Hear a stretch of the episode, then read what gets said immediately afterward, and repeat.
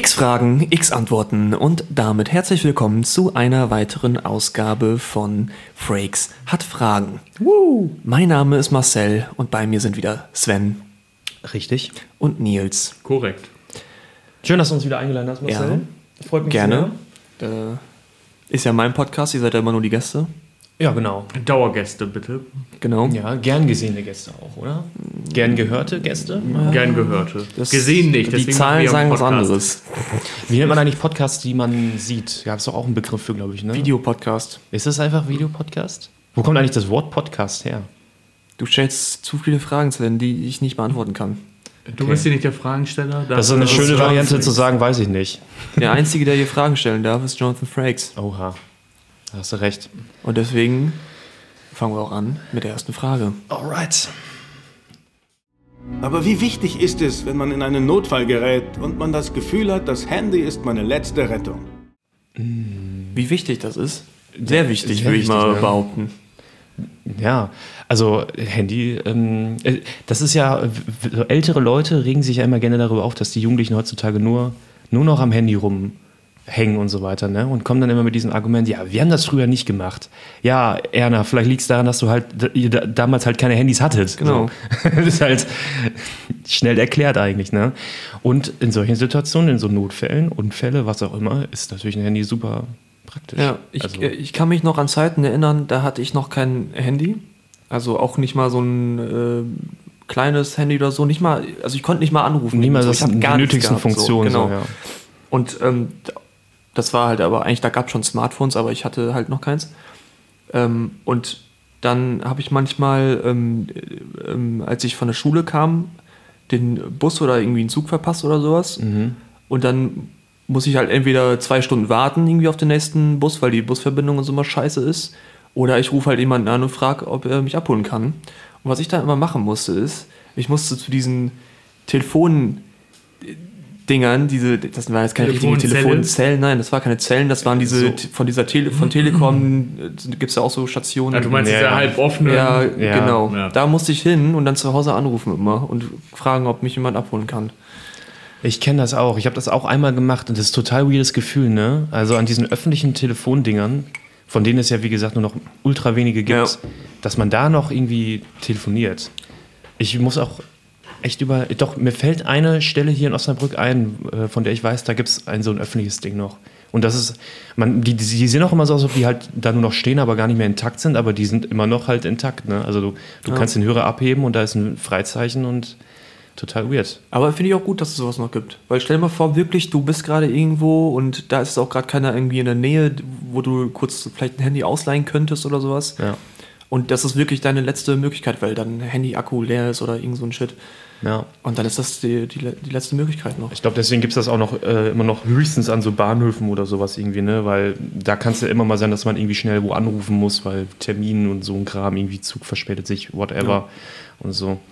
Ähm, oder an Flughäfen und so, ne? Also da, wo irgendwie viele Leute einfach sind und bis um Uhrzeiten geht und so.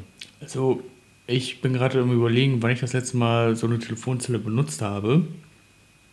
Das ist bei mir auch schon ewig her. Ich kann mich auch Und- nicht mehr genau dran erinnern. Ich hätte jetzt gesagt, das ist gut und gerne schon. Boah, 17 Jahre vielleicht her. Das war jetzt schon sehr genau mit ich grad 17, sagen, dass du ja. jetzt halt nicht 15 sagst. Ich, ich, ich musste gerade 20. überlegen. Ja, nee, das wäre zu lang. Und ich meine, da hatte ich dann irgendwie so einen äh, Spaßanruf mitgemacht, weil ich dachte, okay, Ah. rufst du mit einem öffentlichen Telefon an, dann sieht keiner deine Nummer. Ja. Und wo hast du angerufen? ja, komm. Äh, in der Gastronomie habe ich angerufen. Aha. Und Okay, also so ein Restaurant irgendwie, oder was? Restaurant will ich es jetzt nicht nennen. Gaststätte. Äh, Das schon eher. Dönerbude mäßig So eine? Imbissbude? Ja, ke- keine Imbissbude, also war noch in äh, Hunteburg Ja. bei äh, Knostmann. Aha. Ja, bei so einer Gaststätte, okay. Ja, und Namen kann ich rausschneiden. Falls wir das nicht. Wir müssen vielleicht das ein oder andere Wort Ja, bieten, ne? bei K. Da hast du auf jeden Fall angerufen. Und, und da hatte ich dann, ich weiß gar nicht, was ich da gesagt habe, aber irgendwie so, witziger Anruf, irgendwie sowas, ja. Irgendwie- Ich weiß es halt nicht mehr genau. Irgendwie so, ja, ich wollte mich einfach mal so fühlen. So einfach so, Ja, okay, ja. du machst jetzt so einen Witzanruf, hast eben die Simpsons geguckt mit Bart, der irgendwie Mo zum 10.000. Mal anruft und verarscht. Mhm. Und das gleiche wolltest du auch mal haben, das gleiche Feeling. Ich glaube, ich habe auch einen Telefonstreich. Vor 17 Jahren war das. Mhm. Da warst du ja schon Mitte 20, ne? Mindestens. Ja. Du hast Mitte 20 Telefonstreich gemacht. Das war jetzt ein Scherz. So. So, du was wolltest du sagen? Ähm, ich äh, habe das vielleicht. Ja, ich äh, habe das früher mal mitbekommen, dass äh, so ein paar Jungs aus der Parallelklasse ähm, einen Telefonstreich gemacht haben bei ihrer, bei einer Lehrerin, die sie hatten in, in, ja, in irgendeinem Fach halt. Und die war extrem anstrengend und nervig. Und äh, die haben halt die angerufen von zu Hause aus mit normalen Haustelefon äh, und haben halt versucht, so ihre Stimmen zu verstellen und so. Und irgendwie, äh, die dann halt, Oh. haben sie halt da so beleidigt, auch richtig heftig. So, ne? Also wirklich schon böse Wörter verwendet, so das F-Wort und so irgendwie, ne? Also bei einer Frau das F-Wort und so ein Kram. Du Frau! Du Frau, nein. Aber ähm, halt, ne? Ähm, diverse ähm, Begriffe da äh, ja. rausgehauen. Nichts Schönes. Und äh, das war halt natürlich total obvious, dass die beiden das waren und haben halt am nächsten Tag einen krassen Anschiss gekriegt von der Lehrerin, halt, was das denn Schlecht sollte. mit sein, Recht. Und mit, mit Ja. Eltern und allem noch und dann gab es Gespräche und, und so weiter und so fort und entsprechende Konsequenzen und ähm, das waren auch immer solche Stories, die man dann gehört hat, wo ich dann auch immer gedacht habe, dass, also ich, ich mache das nicht, ich will keine Telefonstreiche irgendwie so machen. Ja, und wenn, dann machst du das halt von einer Nummer, die nicht zu dir vor- zurückverfolgt werden kann. Oder halt so. Öffentliche Telefonzelle oder leist dir vom Kumpel das Handy. Ich glaube, ich war höchstens immer bei, bei Telefonstreichen dabei. Ich habe nie selber einen gemacht. Ich habe immer so mit irgendwie so zwei oder drei anderen, haben, die haben dann irgendwie die fixe Idee gehabt, wir rufen jetzt mal irgendwo da an.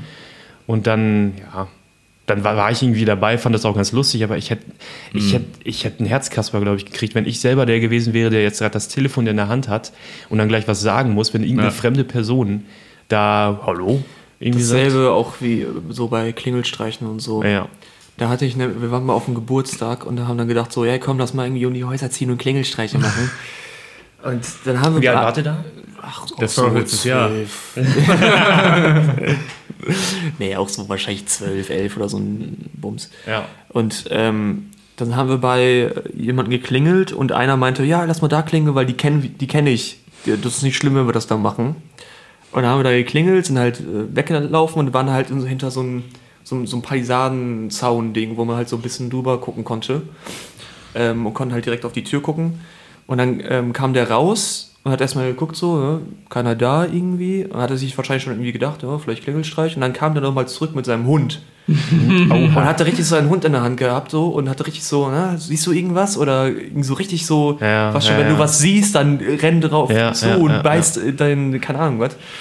Und da Holst dachte ich schon, alter Schwede, ey. Ja, und das das, ist schon sind Leute, heftig. die du kennst und sagst, ja, da kann man das ruhig machen, die sind eigentlich ganz cool drauf. Da habe ich auch schon richtig. Äh, Aber ich glaube, das war auch der schnellste bei euch in der Gruppe, oder? Deswegen das schnell weg dran. Ne? Ey, da ich habe ich schon ein bisschen Schiss gehabt, ey. Ja. Ey, Klingelstreiche war aber auch wirklich für mich auch eine krasse Überwindung. Also Ja? das Ja. ist ja, ja, ah, Klingelstreich ist Stress pur für mich immer gewesen. Also, ich auch wieder da so, ähm, so in der großen Gruppe, so im Kollektiv hat man sich sicherer gefühlt natürlich. Alleine und wenn andere, aber auch nicht machen. und wenn andere dann so geklingelt haben und man nur so dabei stand und dann mit weggerannt ist, so in der Menge, dann war das alles ganz lustig und cool und man hat sich in irgendwelchen Vorgärten dann irgendwo versteckt und so hinter Mauern oder was auch immer, wenn die dann irgendwie durch die Straße runtergingen und gesucht haben, die äh, bösen Kids und so.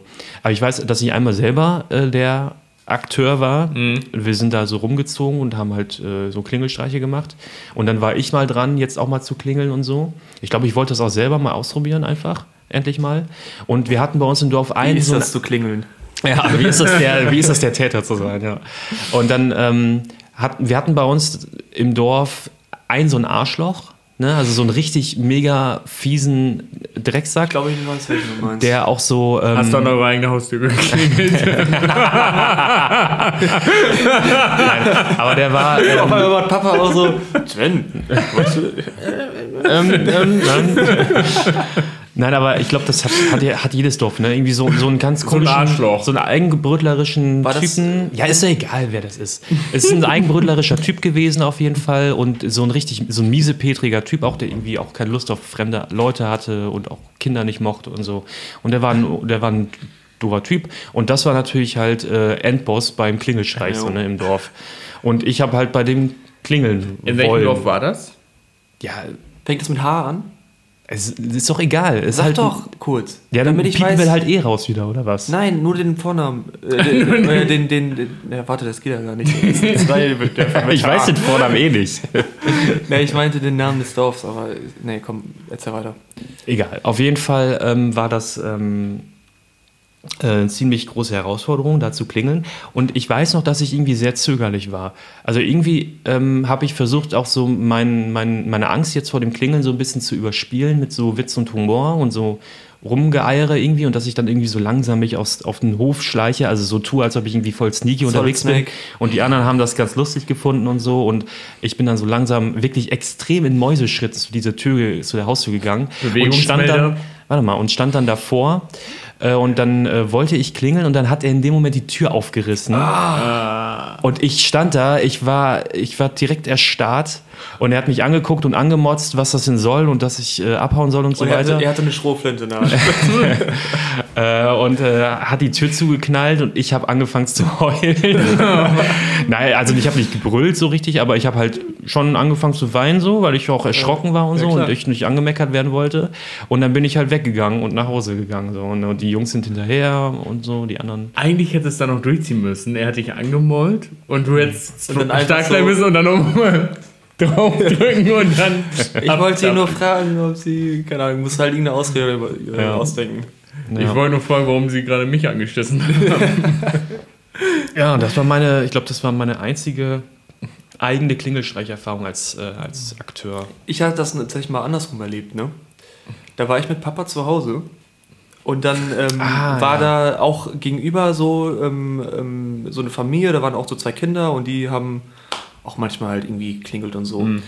Äh, und dann ähm, an einem Tag war dann der so ein Kumpel von dem, der gegenüber wohnte, der wollte dann auch so einen Klingelstreich machen bei uns. Und hat man schon gesehen, wie der so langsam auf unseren Hof ging. Also ich habe es durch ein Fenster beobachtet. Und da hatte er noch so einen Keks in der Hand gehabt und ging er so langsam, so langsam zum, zur Tür hin. Ja. Und Papa stand schon vor der Tür äh, und dann wollte er gerade klingeln und Papa macht so richtig die Tür auf und macht so richtig Buh oder irgendwie sowas. Und er lässt, glaube ich, irgendwie den Keks fallen oder so Und und, rennt rennt dann weg oder sowas. Ja. Und das war sehr witzig. Da hat man das wirklich von der anderen Seite mal erlebt, Ja, ne? genau. Da kann ich mich auch dran erinnern. Also bei uns wurden damals niemals Klingelstreiche durchgezogen. Bei euch zu Hause? Ne. Aber bei unseren ganzen Nachbarn irgendwie. Tja. Ja, bei euch wollte keiner klingeln. Es ist einfach dieser Thrill immer gewesen, ne, glaube ich, der Ja, also als so- Kind habe ich das auch eigentlich gefühlt in der ganzen Nachbarschaft gemacht. Klingelstreich, dü- dü- dü- dü- gefühlt jede Klingel gleichzeitig gedrückt und die Straße runtergerannt zur nächsten, die man Jeder geht wartet, an eine Haustür und dann nickt man sich zu und Jo. dann wird gedrückt. In der ganzen Straße. Ich habe das aber jetzt auch nicht so oft gemacht. Ja, das, so eine Vor allem nach spontane der Sache Aktion war mit dem Mund habe ich das nicht mehr gemacht. Das waren meistens so spontane Aktionen bei uns. Wir haben Mhm. das dann immer eher so gemacht, wenn äh, es schon eher so auf den Abend zuging. Ja. Also die Leute auch garantiert zu dunkle. Hause waren. Genau, und wo man auch ein bisschen in, im, im, im Schutz der Dunkelheit irgendwie sich verstecken konnte. Und dann sind wir, haben wir da geklingelt und sind wirklich so durch die Vorgärten da so gehuscht, ne, über Hecken gesprungen und haben uns ihm. Also man ist einfach, kann man sich ja gar nicht als Erwachsener vorstellen, weil es einfach in fremden Gärten Ja. rumgelaufen und hat sich da versteckt, da wo Leute halt abends grillen oder irgendwie den Tag verbringen oder sowas irgendwie halt und ihren Garten Oh, wo der Hund frei rumläuft. Freiraum läuft. Und, ähm, und hat dann da irgendwie voll das Abenteuergefühl gehabt als Kind. Ja. Ne? Also es hatte, es hatte schon was irgendwie. Hatte sogar irgendwie ein bisschen was Kriegsmäßiges irgendwie, dass man sich irgendwie verstecken muss und so irgendwie durch irgendwelche Hecken da am, am, am, am äh, Wieseln ist und so. Ne? Ja. War ganz cool. Kriegsspiel hat man ja auch eh immer als Kind gerne gemacht. Ne? Also wir haben Krieg gespielt oft. Räuber und äh, Gendarmen. Genau. Ne, wir haben richtig Krieg gespielt. Ja? Also bei uns in, in Echten Wachen, Wach, äh, Waffen auch. Naja, also so selbstgebaute. naja. Ähm, wir, haben, wir haben immer Krieg gespielt und zwar ähm, bei uns im Dorf äh, ging so eine Hauptstraße durch und die eine Hälfte des Dorfes auf der einen Hauptstraßenseite hat gegen die andere Hälfte gekämpft. Die waren verfeindet halt, ne? Und auf beiden Seiten waren halt, war, waren halt relativ gleich viele Kinder sozusagen verteilt. Genau, und wir haben so einen kleinen Krieg zwischen zwei Konfliktparteien sozusagen äh, Nord und geführt. Süd. Und ähm, es ging äh, immer, äh, also ich weiß noch, in der Einschlacht auf jeden Fall ging es darum, dass ähm, die eine äh, ähm, Truppe hatte der anderen irgendwie ein ganz wichtiges Schwert geklaut. Einer aus unserer Ge aus, von unseren Gegnern, der hatte ein wirklich sehr gut selbstgeschnitztes Holzschwert. So, ne? Also wirklich, war Excalibur. schon echt gut gemacht. Ich glaube, da hat auch der Papa oder so irgendwie mitgeholfen. Und das war richtig schön und so weiter. Und das hatten wir geklaut, einfach weil wir einmal damit Weil zeigen Wichser wollten, wir sind die Guten hier, oder wir sind die, wir sind die Chefs hier. Und die wollten natürlich Rache und das Schwert wieder haben. Und dann gab es eine große Schlacht. Und zwar gab es bei uns im Dorf auf unserer Seite so eine freie Fläche mit so einem großen schwarzen Erdhügel. Das war einfach nur so eine freie Ah, Fläche, ja, wo ja. nie einer drauf gebaut hat und da haben Kinder immer rumgespielt und so. Hört sich nach King of the Da war, da war früher mal ein Baggersee, der wurde dann irgendwann zugeschüttet und so und das war einfach eine verwilderte Ecke, da konnte man immer ganz in Ruhe spielen als Kind und, Oder Krieg führen. und Böller in, in, im ersten ersten hochgehen lassen und sowas alles, ne? So eine typische Ecke, wo nur Kinder rumspielen, irgendwie in so Dörfern. Und da gab es dann die große Schlacht vom Erdhügel und äh, ähm, wir hatten da sogar eine Fallgrube gebuddelt, also wirklich eine richtig tiefe Grube auch hatten wir angespitzt gebuddelt. mit Fallen. Nein, aber wir hatten schon die Speere und Wir hatten Speere. aber schon so ein Gitter drüber gelegt. So, ne? Und dann haben wir da auch welche drin festgenommen und so. Ne? Also wir haben die da äh, dann wirklich auch festgehalten und so. Und äh, dann hatten wir einen ganz heftigen... Für Wochen auch. Dann hatten wir einen ganz heftigen ähm, Move gemacht, den ich auch heute nicht mehr so unterstützen würde. Kriegsverbrechen. Wir haben das Holzschwert durchgebrochen. Oh. Wir haben es zerstört. Alter, ne? das ist aber Und wirklich dann schon hart. war das, dann war das einfach. Das kein, das, war kein, das war kein systematischer Krieg mehr, das war einfach nur noch Wahnsinn. Das war wirklich Apokalypse. Weil da ist alles zerfahren. Apokalypse es gab wirklich now. mehrere Kriegsschauplätze gleichzeitig. Das wie Ich weiß noch, dass Anfang, einer äh, eine Zwille hatte und der hat mir auf, aufs Auge geschossen. Boah. Aber ich hatte das äh, Gott sei Dank zu. Also er hat nicht auf den nackten Augapfel getroffen, sondern so aufs Augenlid. Aber es hat natürlich trotzdem höllisch wehgetan. Und, äh, das, und es gab an, an, der, an der Kreuzung gab es noch irgendwie eine Schlachtszene. Und Ich wirklich, mir- das war richtig krass. ich stell mir das und zum vor. Schluss haben sie es geschafft, das Schwert wiederzubekommen. Natürlich halt in zwei Teile. Mit Leim. Aber ich, ich habe diese Szene noch heute im Kopf. Es gab eine große Schlacht wieder an dem Erdhügel. Und es wurde gleichzeitig viel gekämpft und so weiter. Und dann hielt einer von den Gegnern diese zwei Schwerterstücke in die Luft und hat gesagt, wir haben's! Wir haben's wieder! Und das war so ein bizarres Bild, so dass der da mitten um, umringt von Leuten oder Kindern, die da kämpfen, da diese zwei Schwerthälften hochhält, wie in so einem epischen äh, Film irgendwie, wie so Herr der Ringe oder Wie in einem irgendwie. Epos halt. Ja, genau. Und dann war wirklich äh, ähm, der Krieg sozusagen zu Ende. Und, und wir haben halt das wieder abgegeben, mehr oder weniger, haben es auch akzeptiert dann. Also war so ein, zwar bröckeliger, aber es war zumindest ein Frieden irgendwie da. Und äh, das war dann der Krieg bei uns im Dorf. Ich stelle mir das gerade vor, wie du da, in, in, während da die große Schlacht war und überall war halt so Gerangel, sag ich mal. Gerangel, wie ja. bei am Anfang Private, äh, Saving Private Ryan, äh, wo, der, da, wo die dann an den Strand kommen und Ja. überall ist Chaos und Ja, genau. du So- kriegst da so durch und musst richtig gucken, so, ah, Leute, was ist hier überhaupt los? Und, äh, Man ist so ein bisschen benommen, auch von irgendwelchen Granaten. da liegt da auch noch ein Kind mit, da sind Einer, der- Gedärme raus und der so. die wieder reindrücken will und so irgendwie. Naja, ja. Oder einer hebt seinen Arm auf und will irgendwie mit dem Ja. da wieder dran machen oder so. So, ne? so stelle ich mir das gerade vor. Also so hat es sich ein bisschen angefühlt. Also es ist schon krass. Hattet ihr auch Katapulte und ähm, nee, ich glaube, so, so heftig äh, handwerklich waren wir da nicht drauf. Also waren schon einige, die haben es geschafft, irgendwie sich so ein Holzschwert zu, äh, zusammenzuzimmern da. Oder einer hat halt eine ganz ordentliche Zwille da irgendwie sich gebaut und so, ne? So eine Flitsche irgendwie so. Und, äh, und ich glaube, es gab auch einer, der hat ein Holzschild oder sowas irgendwie da hatte und so. Ne? Also es gab schon hier und da so ein paar ambitionierte ähm, Krieger sozusagen. Und du Das war warst auch die- keiner von denen. Das war auch, näher, also ich hatte einfach so mir das selber Fäuste. Zusammengewerkelt irgendwie. Ich, ja, ich war auch mit Sicherheit nicht so ganz vorne in der militärischen Rangordnung, würde ich sagen. Du bist mehr so war schon eher so die Infanterie, Fuß- Fußvolk. Miliz oder sowas Ja, irgendwie, genau. ja, so Bauernmiliz. Aber ähm, es hat, das war irgendwie, das ist halt, es ist halt Kinder, die halt Krieg spielen irgendwie, ne? Also, oder Ja. halt, wenn Kinder sich irgendwie aus Waffen oder aus Holz irgendwelche Waffen Aus schnitzen Waffenholz. aus irgendwelchen, aus irgendwelchen äh, Holzästen und so sich irgendwelche Waffen schnitzen und dann Peng Peng machen oder sowas oder irgendwie ne? Ja.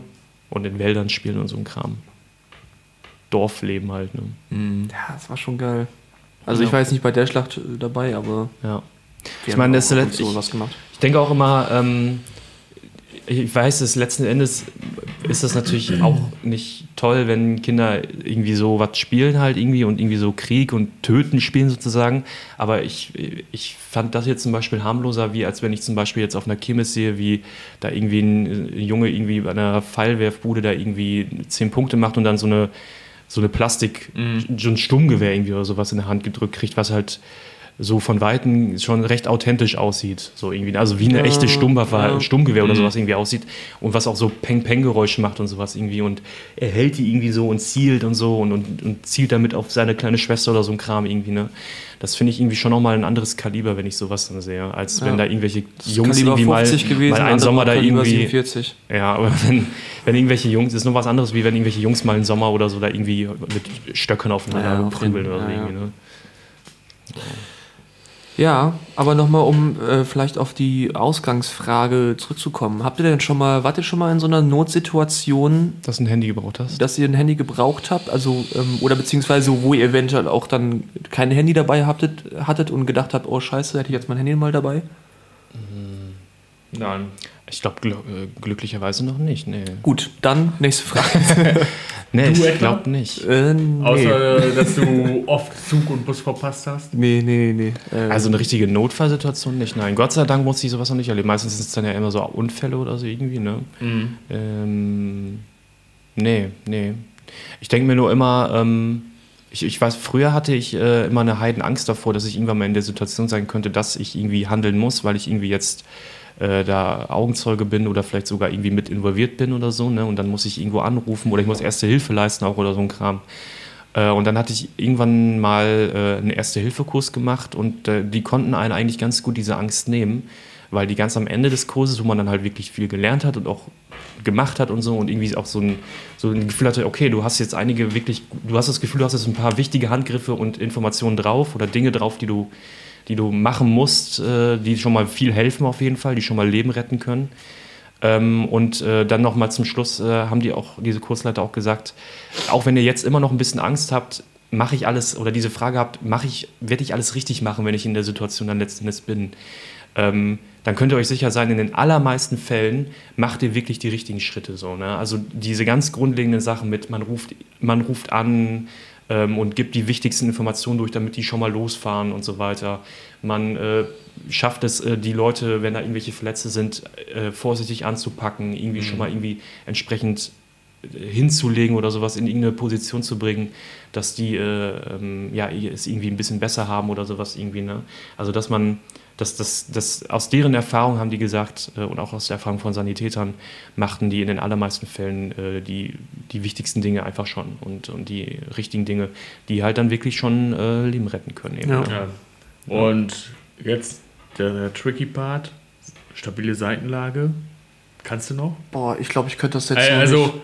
so aus dem Stegreif, das ist eigentlich immer das, finde ich persönlich, was man sich ähm, äh, ja, am besten merken kann, die stabile Seitenlage. Du Ich weißt glaube, ja, wie, das wie das Ergebnis aussehen soll und dann kannst du dich da ja auch so ein bisschen hinhangeln. Ja. Weißt du, wenn du jetzt nicht genau weißt, okay, äh, wie funktioniert jetzt, wo fange ich an, du weißt, alles klar, er muss auf der Seite liegen, Mund aufhalten, nach unten, so falls er sich übergeben sollte, die Person, dass das dann auch passieren kann, ohne dass diese erstickt.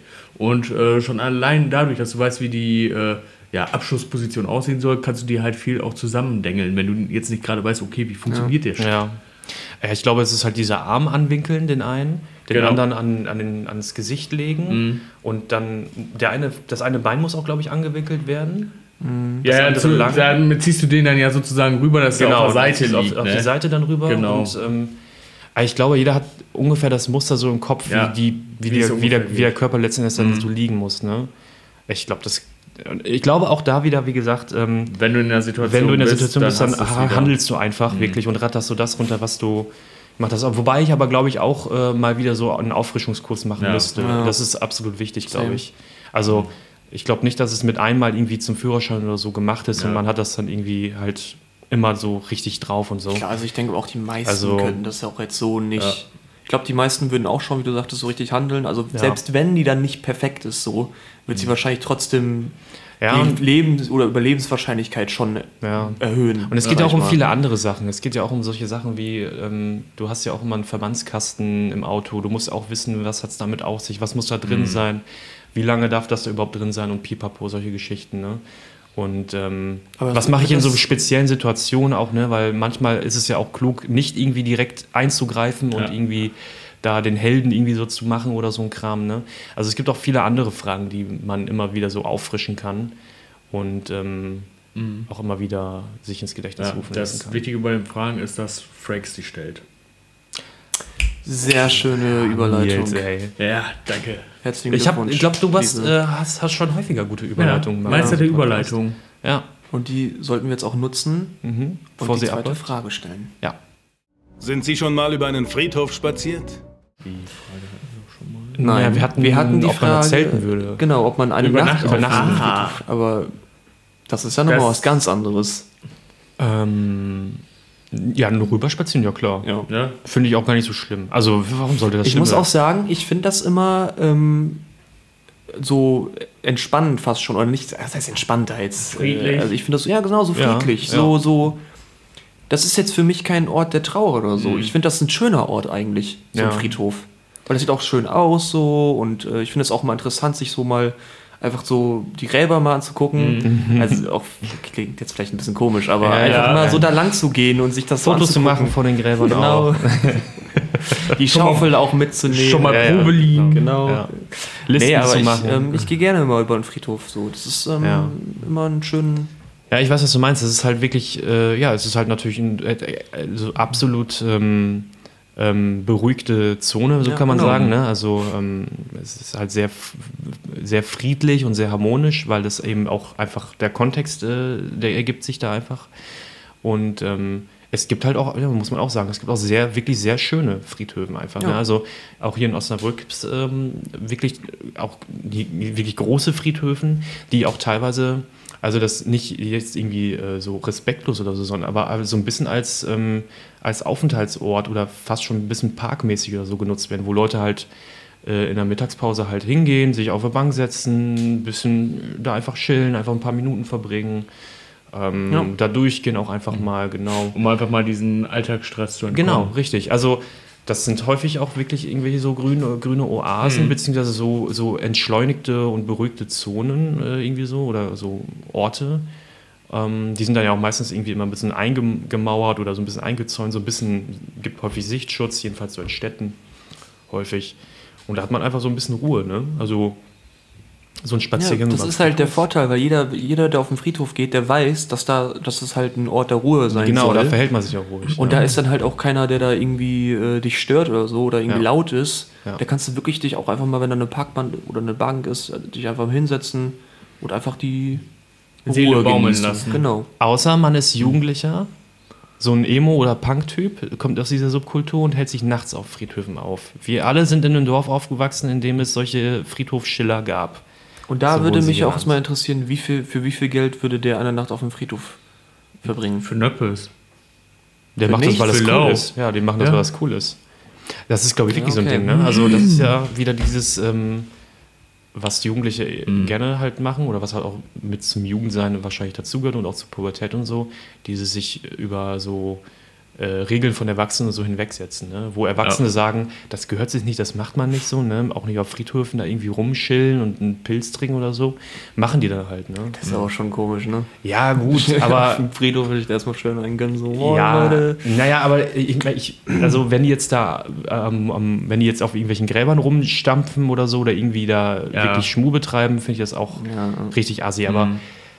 Ich muss auch ehrlich sagen, ich habe ein bisschen Verständnis dafür, dass Jugendliche sowas auch einfach mal machen als Jugendliche, eben weil, weil sie einfach ein bisschen mal so Bisschen rebellisch rebellisch halt sind, sein ja. wollen. Ne? Also solange die jetzt nicht da irgendwelche Gräber ausheben und, und da irgendwie gegen Grabsteine pissen oder sowas Ja. irgendwie, ähm, was mit Sicherheit auch mal vorkommt, was dann halt einfach Asi ist, ist ja klar, ähm, würde ich jetzt nicht irgendwie da ähm, so direkt die Alarmsignale irgendwie. Also das bei mir gehen da Rebellischste, nicht die Alarmsignale los. das Rebellischste, was ich jemals auf dem Friedhof gemacht habe, war einen Kaffee zu trinken.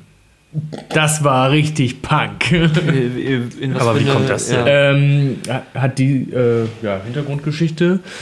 Ähm, mein ja gut, der Mann meiner Tante wurde halt beerdigt.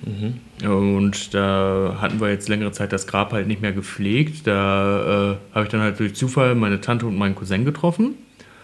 Und ich wollte eigentlich das Grab meiner Großmutter besuchen, habe die dann gesehen, haben wir halt ein bisschen gesprochen. Und dann haben sie mich halt gebeten, ob ich nicht einmal kurz nach Hause flitzen könnte und eine Kanne Kaffee vorbeibringen.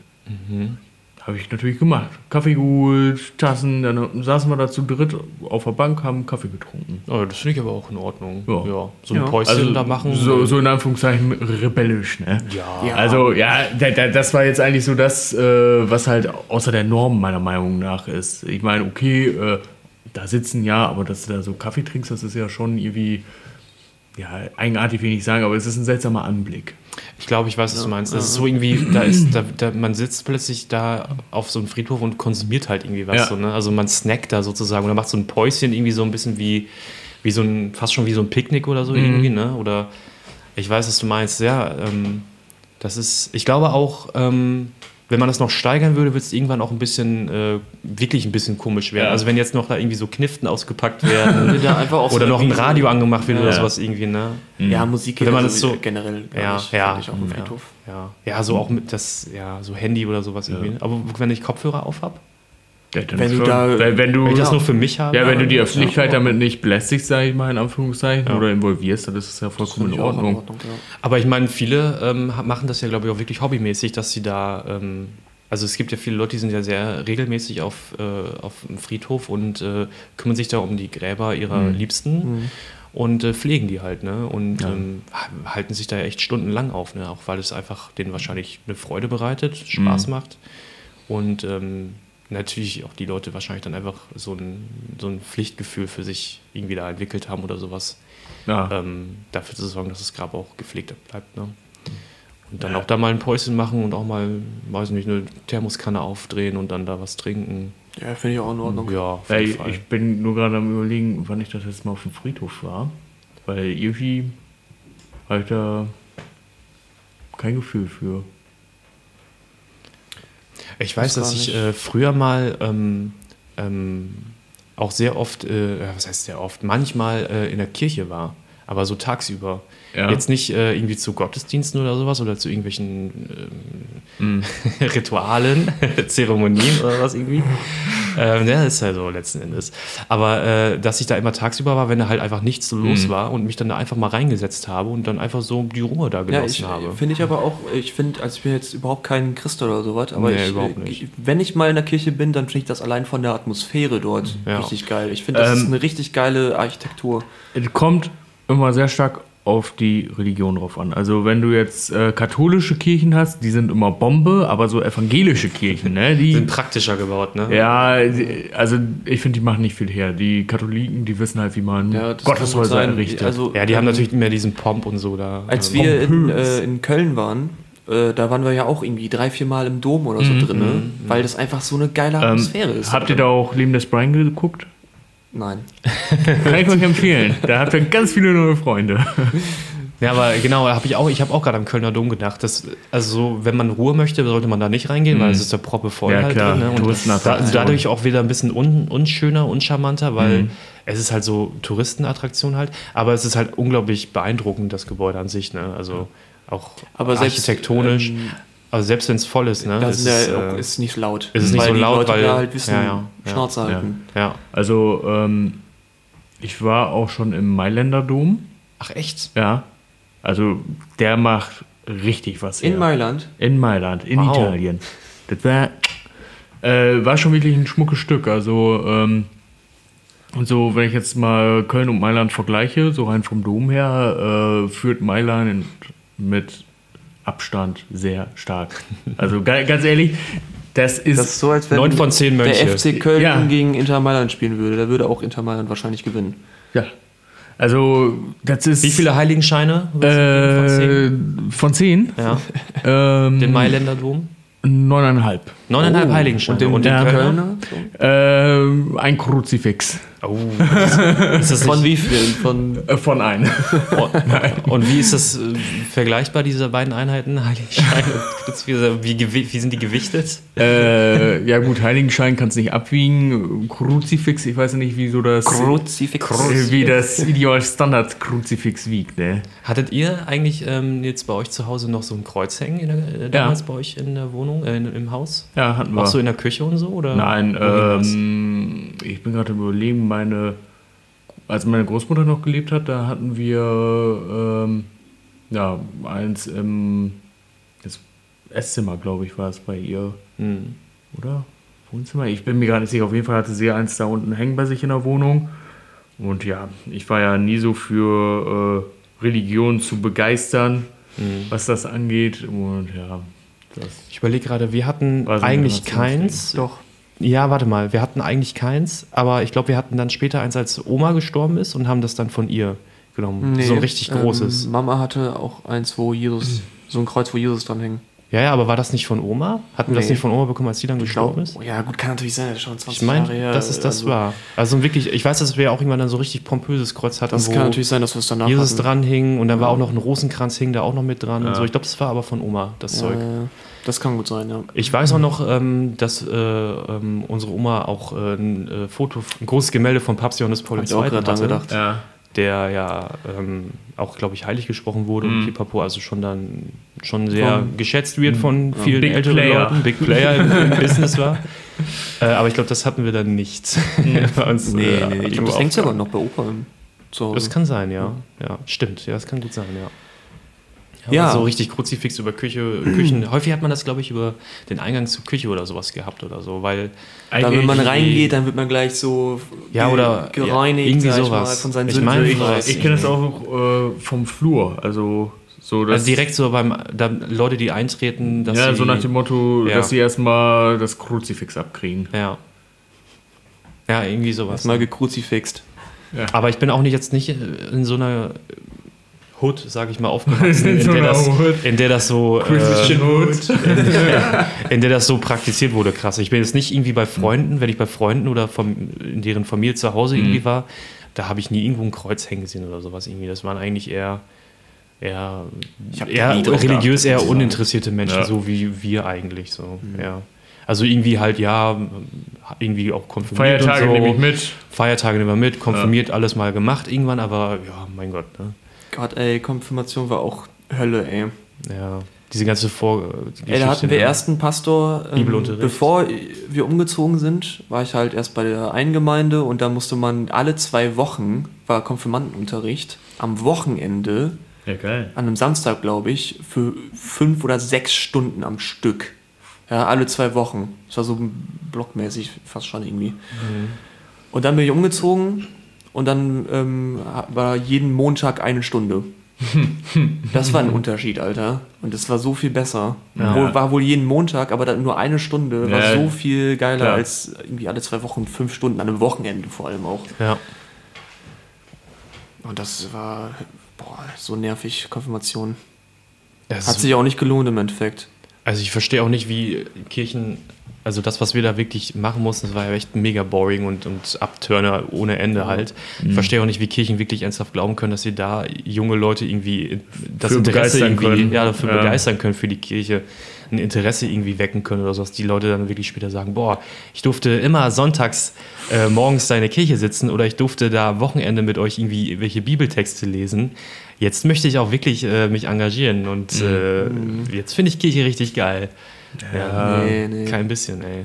Bist du, was bist du, evangelisch oder katholisch? Atheist? Ach, du bist ja ausgetreten. Ja, ich bin ausgetreten. Was warst du Du warst- davor? Ja, genau. Ja, ich weiß es nicht mehr. Erzkatholisch. Also Du warst erzkatholisch. ich komme ähm, ja, aus einem sehr katholischen Dorf halt.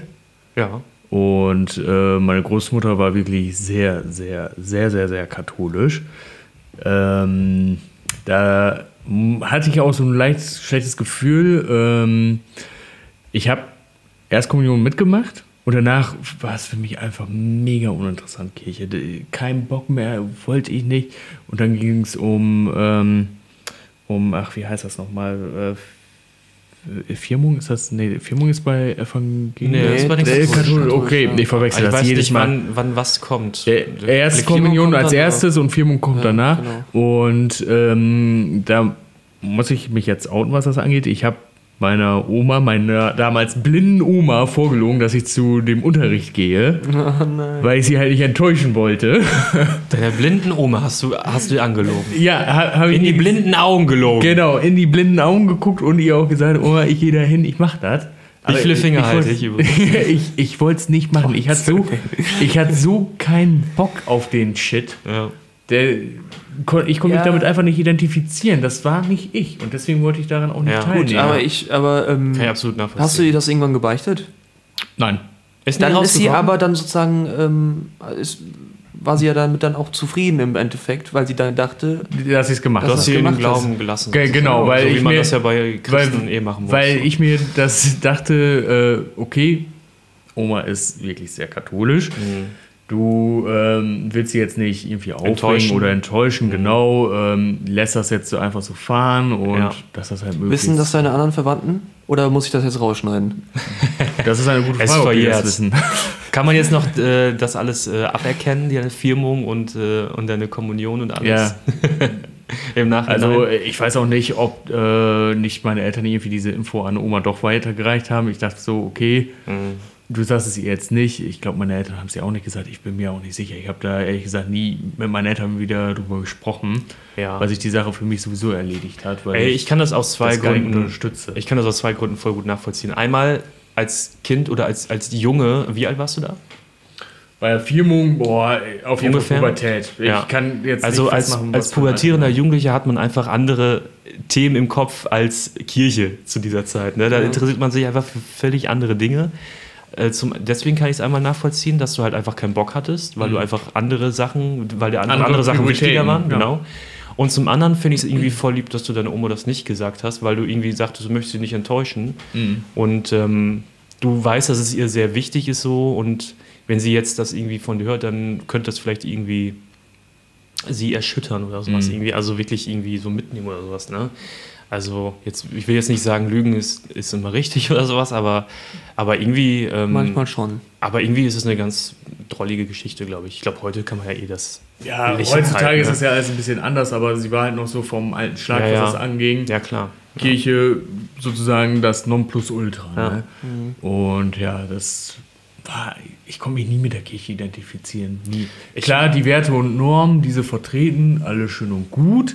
Aber äh, ich sag mal gerade so, wie die katholische Kirche das jetzt in den letzten Jahrzehnten gehandelt hat, war mehr als unglücklich. Ja. Wir sind auch überhaupt nicht in einem religiösen Haushalt aufgewachsen. Nee, also Mama war relativ äh, so. Uninteressiert. aber hat uns jetzt Ja, auch nicht aber- dazu gedrängt oder Ja. so, ne? Also, Ja, aber Mama war auch jetzt nicht wirklich. ja, aber sie war schon, also hat mehr darüber gesprochen mal. auch dran geglaubt als wir zum Ja. Beispiel. Papa war ja, Ja. auch gar nicht irgendwie Nee. so. Und äh, ich will sagen, unsere Großmutter, die war schon auch so Ja. ähm, interessiert, aber jetzt auch keine erzkatholische, Mhm. die war auch keine, die jetzt jeden Sonntag irgendwie zum Gottesdienst gegangen ist oder so. Ich habe ja Oma Ähm, sowieso nicht mehr so wirklich miterlebt, weil ich ja noch relativ klein war, als sie die, gestorben ist. die fand halt Papst Johannes Paul II. ganz toll, ähm, aber war jetzt nicht Fanboy, irgendwie Fan, also richtig Merchandise. war so ein und alles. Fangirl.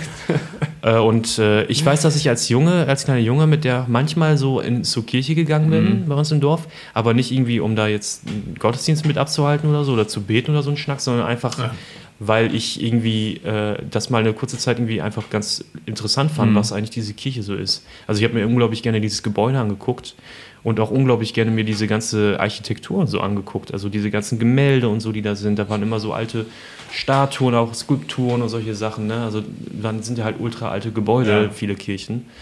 Ähm, und das fand ich irgendwie mal eine ganz kurze Zeit super interessant. Und dann hat das, glaube ich, meine Oma auch gescheckt, dass ich da irgendwie das dachte, jetzt finde das ganz toll. Und dann sind wir da halt mit dem, das ist sie halt mit mir dann da mal irgendwie am Wochenende gerne mal irgendwie hingegangen und hat einfach mal, einmal, einmal in die Kirche einfach mal rein, einfach mal Hallo sagen. Mal gucken, Moin. tagsüber, wenn da niemand ist, so irgendwie, ja. Und Also- dann irgendwann hat es wieder nachgelassen. Ich glaube, das ist auch bei, habe ich glaube ich auch in der Erzieherausbildung haben wir das auch gelernt, Ja. dass es äh, schon so in der frühen Kindheit ähm, mal so eine Phase gibt, wo man sich auch mit diesen Thema religiösen auseinandersetzt, genau, auch so, so Gottfragen stellt und mit so überirdischen Dingen sich auseinandersetzt und so irgendwie so auch Fantasiebilder entwickelt von wie könnte das, der, wie könnte der Himmel aussehen, wie könnte Gott aussehen und solche Sachen alles, ne? Und Engel und sowas alles. Ja. Also, ähm, was bei mir halt so ein bisschen, äh, ja, ich sage jetzt mal nicht Problem war, aber schon äh, ja, nicht einfach war. Ich wollte halt äh, auch schon mit 16 bzw. mit 17 austreten. Durfte ich nicht. Wegen Oma? Äh, nee, Oma war schon six feet under. Die war schon tot. Ja, Es ist halt so. es ist so. Ich, ich sehe auch in der Serie? Ja, ja, genau. Ich, Ja. ich sehe ich seh das immer mit ein bisschen mehr Humor, diese Ja, dunklen klar. Themen. Ja. Und ähm, meine Mutter, die hat in einem christlichen Krankenhaus gearbeitet. Und ähm, dann kam so dieses, äh, ja, diese Außendarstellung, sag ich mal in Anführungszeichen. Ja, was sollen denn die Ach, ja. äh, Leute denken, ne? Und dann äh, war es bei mir halt auch interessant, weil ich ja auch überlegt habe, ja, äh, ich mache meinen Sozialassistenten, war dann natürlich auch in einem kirchlichen Kindergarten am Arbeiten. Und äh, dann konnte ich auch wieder nicht austreten. Und dann habe ich irgendwann ja, mit äh, Anfang, Mitte 20 den Entschluss gefasst, so, jetzt trittst du aus, hast keinen Bock mehr auf gut Deutsch gesagt, willst einen Schlussstrich ziehen. Ja. Und ähm, so generell war ich jetzt eigentlich nur die Jahre da noch drin geblieben, meiner Mutter zuliebe halt, weil sie so lange noch in diesem äh, christlichen Krankenhaus gearbeitet hat. Ne? Ja, ich glaube auch, das ist ein häufiges Thema, ne? Also dass man irgendwie auch äh, als Familie, also ge in Gesamtbetrachtung, Angst hat, dass man dann halt eben als zerrüttete Familie oder sowas irgendwie so ein bisschen gilt oder irgendwie, oh, der ist ausgetreten jetzt, was, ah, was ist da denn passiert und so, was soll das denn und so. Ne? Also man wird dann irgendwie ein bisschen schief angeguckt einfach. Ja. Und äh, das ist, äh, ja, hemmt dann auch, dass man irgendwie sich selber traut, dann auch aus der Kirche auszutreten. Ne? Gut, ähm, Vor allem, wenn man dann erst noch irgendwie 16, 17 Jahre alt ist oder so, ne, dann ist, lässt man sich ja noch mal mehr auch irgendwie von der eigenen Familie auch unter Druck setzen oder irgendwie beeinflussen, beeinflussen, ja, beeinflussen, dann doch äh, noch in der Kirche zu bleiben. Also, aus Ja, welchen gut, Gründen auch immer. Ich, ich habe es dann halt im Endeffekt nur gemacht, meiner Mutter zuliebe. Mhm. Deswegen war ich so lange noch drin und ja, wie gesagt, der Schlussstrich dann so mit Anfang, Mitte 20. Da dachte ich mir, okay, jetzt bist du alt genug. Jetzt triffst du für dich selbst Ja. die Entscheidung, weil ich habe es dann, äh, als ich 18 geworden bin, ich habe das Ganze dann auch wieder verdrängt für mich. Da war Mhm. es nicht mehr so präsent, das war halt nicht mehr so, äh, ja, ich sag mal, äh, nicht mehr so eine hohe Priorität. Aber Ja. äh, dann habe ich mich nochmal damit auseinandergesetzt und dann halt auch den Entschluss getroffen, auszutreten. ja. Bis jetzt bereue ich es auch nicht. Nö, ich finde, das äh, ist, wie gesagt, du hast dich dann noch mal ein paar Jahre später damit auseinandergesetzt und dann noch mal äh, geguckt, was bringt mir das halt einfach und Mhm. dann halt einen Entschluss gefasst und ja, gibt's nichts zu bereuen dann, ne? Ne. Das Einzige, was ich jetzt bereuen würde, wäre, wenn keine weitere Frage kommt. Alter Schwede. on fire, ey. Ja, krass, ey. Ja. Puh, puh, puh. hey, ich, warte, wie viel haben wir denn schon? Zwei. Ich glaube, zwei hatten wir. Okay. Wie ist es möglich, dass ein Heft von 1939, das auf der Straße gefunden wird, in einem so guten Zustand ist? Ja, ja, ähm, Äh, ich kenne die Folge. Ja, Ja, erzähl ja, mal bitte. Dann würde ich, ich würde gerne mal wissen, was das ist. Ähm, ich versuche es mal auf die Reihe zu kriegen. Also da geht es um einen Jugendlichen, der ist obdachlos. Ich glaube so New York oder sowas, in so eine Großstadt. Und ähm, der bekommt dann so eine Art Mentor ähm, an der Hand, der ihm so ein bisschen hilft, so mit seinem Leben klarzukommen und vielleicht irgendwann mal aus der Obdachlosigkeit rauszukommen. Und das ist so ein, ähm, so ein Kioskbesitzer. Äh, es gibt ja in New York immer diese Kioskstände draußen so auf den Straßen, wo immer die Zeitungen hängen und sowas alles, ne, so offene Buden. Ähm, und das ist so sein Mentor, der ihm irgendwie so ein paar Lebensweisheiten und Tipps und sowas alles gibt. Und ähm, dann ähm, ist dann, ich weiß nicht mehr genau, wie das passiert, aber auf jeden Fall ist er dann irgendwann weg. Ich, vielleicht ist er so, glaube ich, verstorben oder sowas irgendwie oder irgendwie abgehauen. Und ähm, hinterlässt aber noch so eine Nachricht für den Jungen. Ähm, ja, ich äh, äh, ich konnte leider wieder nicht äh, für dich da sein. Ich musste aus den und den Gründen irgendwie abhauen. Tut mir leid, dass ich wieder dich äh, alleine zurücklassen musste. Dein Vater. Ne, also findet dann auch noch eben heraus, oh, das ist mein Vater anscheinend gewesen. Und äh, dann ging es da irgendwie auch noch um so ein altes Sa- Sammelheft oder sowas eben von 1939, wo dann letzten Endes herauskommt, das ist ultra wertvoll und ein Original und sowas irgendwie. Und äh, ist noch in den Top, Tipp, top, tipptopp Zustand. Und das Sportalmanach. rettet ihn sozusagen dann diesen Weg aus der Obdachlosigkeit. Was? Ein Sportalmanach? Äh, zurück in die Zukunft, oder? Ja. Ähm, nein, also so ungefähr. Ich krieg's leider auch nicht mehr ganz auf die Reihe, wie das Heft ja jetzt eingebaut ist. Also, ich hätte jetzt gesagt, das Heft war im Besitz eines Fanboys, der das in einer Plastikfolie einlaminiert hatte. Ich Und hätte deswegen va- ist es in so vakuumisiert. Die. Frage genau. war ja, aber das lag ja auf der Straße, ne? Ja, Mhm. du kannst ja. Also im Plastik auf der Straße. Why meinst du- Ja, in der äh, Story war es ähm, halt einfach so open. Open Book. Ja, okay, äh, warte, das, da, da stand, das Buch war, oder das Heft war von 1939. Ja. Und wann hat die wann- Geschichte gespielt? Genau, wann wurde das So, wieder? ja, zu der Zeit, wann so äh, X-Factor rauskam. Also ne? so Anfang 2000er. Ich ja, glaub, Ende, no, 4 Ende war, 90er, Anfang 2000er. Ja, genau. irgendwie das sowas. war schon 2000 oder 2001. Wobei eigentlich fand ich, die, die, die Folgen sahen immer noch ein bisschen älter aus, oder? Die sahen aus ja, wie aber die 90er, waren ja auch schon relativ 80er. auf einem Low-Budget-Niveau, Ja, stimmt. sag ich Ja. mal. Ne? Also die haben jetzt nicht mega viel Kohle reingesteckt. Ja. Ähm, also reden wir von so einer Zeitspanne von 60 Jahren ungefähr. ja. Meinst du, wenn ich jetzt eine Plastiktüte, wie lange braucht so eine Plastiktüte zum Mehrere Abbau? Jahrhunderte. Meinst du? Ja. Plastik braucht lange. Wenn das so ein dünnes Ding, Ding ist, Mehrere dass das nicht mal, wenn er auch wenn all- ein Loch irgendwo in das Plastik irgendwie reinkommt. Trotzdem braucht das. Das kann ja über die 60 Jahre kann ja irgendwie Schaden an diesem Plastik irgendwie entstehen durch, keine Ahnung. Verschleiß. Da, genau, glaube, da kommt auch da noch vielleicht, dann, wenn es da richtig krass hagelt, dass da der Hagel Löcher irgendwie ins Plastik reinballert und auf einmal kommt dann ein Wasser oder durch Regen irgendwie Wasser rein Feuchtigkeit und ist dann ist das Heft schon zerstört. ja. Ja, und nun? Ja, Dann das bringt so eine Plastikfolie auch nichts. Ja, Also, vielleicht war die Plastikfolie Ich- ja in. deswegen sage ich erst vakuumisiert. Kiste. das lag auf der Straße. Ja, Kiste, Straße, Heft. Ich wollte, also einmal, ich glaube, das war auch nicht in der, also in der Tüte hätte es nicht lange überlebt, so lo- lose in der Tüte gepackt und irgendwie zugeschnürt oder sowas, irgendwie zuge Mhm. So Knoten Zip- rein oder so. Beutel. Ja, nicht mal das. Aber, also so meinst du diese Gefrierbeutel-Dinger, Mhm. ne, die man so, ja. Nee, aber ähm, vielleicht höchstens sowas, wenn es, also ich glaube, wenn es vakuumisiert wäre, wird es sich noch länger halten, weil dann ist es halt luftdicht und auch wasserdicht halt. Also nicht nur mit einem Knoten zu, sondern halt zu gesch geschwissen. Geschmissen. Es ist zuge, mit so einem Hitzeding zugemacht und so. Ich glaube, es hält sich ein bisschen länger. Meinst du? Von außen kommen auch da irgendwann Einflüsse wie Hagel oder so ein Kram, die dann das Material, auch glaube ich Hitze und Kälte und so, Ja. die machen es porös, das Wenn Plastik. da die Sonne drauf ballert. Aber ich glaube, es hält ein bisschen länger. Ein bisschen länger einfach. Kann sein, ja. Äh, vielleicht sogar deutlich länger, wenn man das mal so irgendwie experimentell machen würde. Aber es würde auch früher oder später, also 60 Jahre wird es, glaube ich, auch nicht überleben. Und ich glaube, es ist auch davon abhängig, ähm, wo genau es da liegt. Also liegt es irgendwie in einem Karton irgendwo in der Stadt Aber es ähm, lag ja so auf der Straße. oder in der Mülltonne äh, oder in Okay. so einer Seitengasse. Aber die Frage, ich muss nochmal die Frage vielleicht nochmal vorlesen. Da steht, dass auf der Straße gefunden wird. Das heißt ja auch nicht unbedingt, dass es da Ah. 60 Jahre lag, ne? Mhm. Deswegen, also hat wahrscheinlich einer irgendwie 60 Jahre bei Ja. sich zu Hause gehabt und hat irgendwie am letzten Tag, zum Altpapier bevor es bringen. gefunden wird, hat er es irgendwie rausgeschmissen oder so. Ich denke mal, also ich meine, das machen ja Sammler, oder? Vor allem wenn es Auf um die so Straße schmeißen.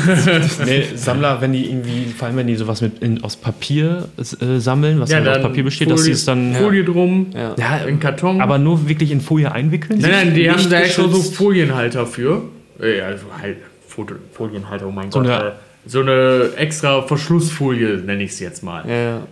Gibt es in Amerika für Comics und Ja, so eine ja. Macht es nicht Sinn, das zu vakuumisieren? Nee, ist nicht, nicht vakuumisieren. Die, Ja, warum das sind nicht? einfach solche äh, Klappumschläge, sag ich mal, die da umklappst und dann dicht sind. Und die packen sie dann halt meistens noch in irgendwelche Kartons mit rein, damit es kompletter Licht Schutz und ist. Lichtgeschützt. Du musst Ja, lichtgeschützt. lichtgeschützt, wärmegeschützt. Genau. Temperaturgeschützt. So. Ja, ist ja. Ja, halt möglichst vor allen Umwelteinflüssen zu schützen. Und wenn du das dann, was weiß ich, jetzt 60 Jahre da drin hast und einen Tag, was weiß ich, kommt, hast du auf, holst du raus, kommt auf einmal Windstoß, dir wird das Heft aus der Hand gestoßen, Folie zieht es dabei ab, dann liegt es da sauber auf der Straße. ja. Und so haben wir das Rätsel gelöst. Bitte. Habt ihr irgendwie so ein altes Heft oder sowas irgendwie? Also was ist das, die älteste Lektüre, die ihr, die ihr besitzt? Älteste Druckerzeugnis. Die Bibel. Ja? Original. Die erste, ne? ja. Handgeschrieben noch. Nein, nein. Als äh, Atheist hast du eine Bibel. ja, Ja, warum? nicht, aber ne? ich finde. um Mut daraus zu schöpfen. Äh, Nein. Ich glaube, irgendein so ein lustiges Taschenbuch, glaube ich. Das habe ich. Wie das hab ich. Ich, ich habe Es auch gibt ein- mehrere lustige hab- Taschenbücher. Es ich hab gibt nur, nur eins. Ich, ich habe auch ein lustiges Taschenbuch, das ist irgendwann aus den 70ern ist oder so. ja, das meinte ich aber nicht. Ich, also ist- meins jetzt auch nicht 50 Jahre. Das ist, glaube ich, irgendwie 20 Jahre alt oder so. Das Ding nicht mal 20 Jahre alt. Boah, ich glaube, das ist bei mir der, das erste Harry Potter Buch. Auch äh, noch die. Auch die ähm, er- allererste Version. Die allererste Version. Ja, halt äh, erste deutsche. das ist auch schon 20 Jahre alt. Ja, Mhm. ich glaube, da, das ist das. Ja, nicht schlecht. Ah, ich glaube, Ich weiß es nicht. Ich weiß nicht mal, wo der, der Brocken liegt. Ich glaube, der liegt in meinem ganz alten Kinderzimmer. Ich habe noch so ein 70er Jahre Kinderbuch mit so alten, so, äh, ähm, wie heißt das, irgendwas mit Suppengeschichten oder Suppenkasper. sowas. Ja, so Suppenkasper-Geschichten, irgendwie so ein Kram. Auch irgendwann aus den 70ern, glaube ich, oder so. Mhm. Ist auch Vielleicht recht auch alt. ein Rezeptbuch äh, mit verschiedenen Suppen. Könnt ihr euch noch äh, äh, an das erste ähm, Buch erinnern, das ihr mal gelesen habt? So richtig so äh, Lieblingsbuch als Kind? Ich war eigentlich nie so für Bücher zu begeistern. Als Kind. Äh, mein Vater hat mir eigentlich immer Geschichten erzählt. Hm. Den habe ich. Ah, richtig erzählt, Ja, also genau, ohne Buch und so? Ohne Buch. Aha. Und wie muss ich mir das vorstellen? Habt ihr euch abends so in, in eine Wohnstube hingesetzt und Das macht ihr heute auch noch. Nee, ne? nee, da, da lag ich schon im Bett, da kam Ja. Vater dann, äh, zu mir ans Bett. Und dann hat er eine Geschichte erzählt. Aha, was waren das denn für so Geschichten? Das finde ich ja voll cool, weil normalerweise kennt man Ja, das eben mit einem Buch und so. So, so Geschichten vom Bau. Nein, Nein, Oh, ich, nie so assi, was heute wieder passiert ist. Nein, ich, ich kann mich nicht genau an die Geschichten erinnern. Dafür ist das einfach viel zu lange her. Aber Da hat sich so, wahrscheinlich irgendeinen Shit ausgedacht, einfach so, so. so Im Suff. So, nein, nicht im Suff. Komm in der Flasche Bier, so, so, ja, ja. Nein, so mit. Hasen und der Schildkröte und solche Sachen. Ja, diese Geschichten. Ja. Ach so, er hat die Geschichten. Ah, okay. Frei erzählt dann halt. Ah, ah, das ist aber aber auch das ist schön. schon cool, Das ja. finde ich cool. So freies Erzählen, das kann auch nicht jeder. Mhm. Das ist schon, schon echt nicht, nicht Ja, schlecht. vielleicht habe ich das ja von meinem Vater Aber du hast doch bestimmt irgendwann mal auch als Kind oder Jugendlicher gesagt, ich lese es mal, versuch's mal mit diesen Büchern, die von denen Mit immer alle Löwen. reden. Diese Bücher, von denen immer alle reden. Was war das erste Buch? Kannst du dich an eins erinnern, Marcel? Ich, ja, ich, ich glaube, es hieß Faust. Nein, Scherz. Ist Ähm, klar. Mhm. Ich, Aber nicht doch, doch, also ich kenne noch eins, aber ich ganz ehrlich, ich weiß nicht mehr genau, wie das heißt und ich ich kann mich noch so ganz dunkel da irgendwie dran erinnern. Aber das habe ich auf jeden Fall heftig gebinged, sag ich mal. Mhm. Äh, das habe ich noch, Mehrmals. das war Grundschule noch und da habe ich das auch im, dann zu Hause, also das habe ich mir, glaube ich, in der Schulbücherei, glaube ich, irgendwie ausgeliehen. Mhm. Und da habe ich das zu Hause gelesen und ich habe das wirklich bis tief in die Nacht, ich glaube, ich an, an einem Tag habe ich das durchgeballert. Ja. Das war Ähm, geil. Also ich kann mich am frühesten noch an das, was ich gelesen habe, erinnern. Ähm, und zwar äh, an äh, Räuber Hotzenplotz. Oh ja. Den habe ich äh, recht früh gelesen. Und das war auch so ein Buch, das habe ich auch ziemlich gebinged. Das hat mich auch irgendwie, fand ich irgendwie, ich fand, das war so, so es war lustig und es war irgendwie so, es hatte auch so Fantasie, es war auch irgendwie so ein bisschen Fantasy-mäßig so, mit so Zauberer und so ein Kram und, Ja. und ich glaube, so eine ähm, So ein Meerjungfrau, glaub ich, oder sowas irgendwie war da mit drin. Ja, und so ganz komische Figuren, einfach so ulkige Figuren und, und, und Abenteuer und so. Ähm, das fand ich irgendwie ganz cool. Das habe ich auch ziemlich intensiv gelesen. Ja. Also ich glaube, das erste Buch, was ich jetzt so Moses. bewusst gelesen habe, war wirklich äh, Harry Potter. Da- Das ist so das erste, Ja. woran ich mich erinnern kann. Kann Das- auch sein davor, aber pff, zu lange her. Ist ja auch für, wir sind auch mega viele mit aufgewachsen, ne? Mit Harry Potter muss man sich ja mal vorstellen, über wie viele Jahre da äh, das so die Jugendliteratur geprägt hat, ne? In, auf der ganzen Welt ja eigentlich letzten Endes. Ja. Aber auch eben halt in Deutschland. Und äh, eigentlich fast jeder Jugendliche irgendwie mal so ein Harry Potter Buch in der Hand hatte, ne? Ich habe die auch gelesen, ja. Das hat Ich auf habe jeden Fall auch sehr viel ausgemacht. beiden gelesen. Ja. Ja, ich Auch tatsächlich vor kurzem erst. ja. Ich habe die vorher noch nie gelesen gehabt. Ich hatte auch früher, glaube ich, ein recht ambivalentes Verhältnis zu Büchern. Ich habe auch äh, sehr gerne dann äh, gelesen, wenn ich so ein, wenn ich dann halt richtig drin war, sowas dann eben wie Harry Potter oder so, habe ich dann echt sehr intensiv gelesen. Ja. Und dann hatte ich halt wirklich auch Phasen, wo ich keinen Bock auf Lesen hatte. Da habe ich auch, da habe ich auch mich nicht gut konzentrieren können oder sowas. Ne? Ähm, und dann habe ich vielleicht mal so eine halbe Seite oder so gelesen und dann hatte ich keinen Bock mehr und habe das weggeworfen und dann lag das da einfach und ist zugestaubt oder so irgendwie. Ähm, und dann gab es wieder Phasen, wo ich wieder gelesen habe. Das ist schon ein sehr ambivalentes Ich habe Verhältnis. hab ich auch hatte. immer so Stoßphasen, sag Ja. ich mal, Ja. wo ich dann mega viel lese, so weil ich dann irgendwie, keine Ahnung, Gerade Bock drauf richtig hast, Bock ne? habe irgendwie grad, Ja. ja. Und dann wieder aber für Wochen gar nicht. So. Ja. Das ist einfach, wie man damit auch aufwächst. Ne? Also, Also, ich habe das jetzt mittlerweile entwickelt. Ich ähm, habe eine Routine für mich halt entwickelt, was das angeht. Ich lese jeden Tag zehn Seiten.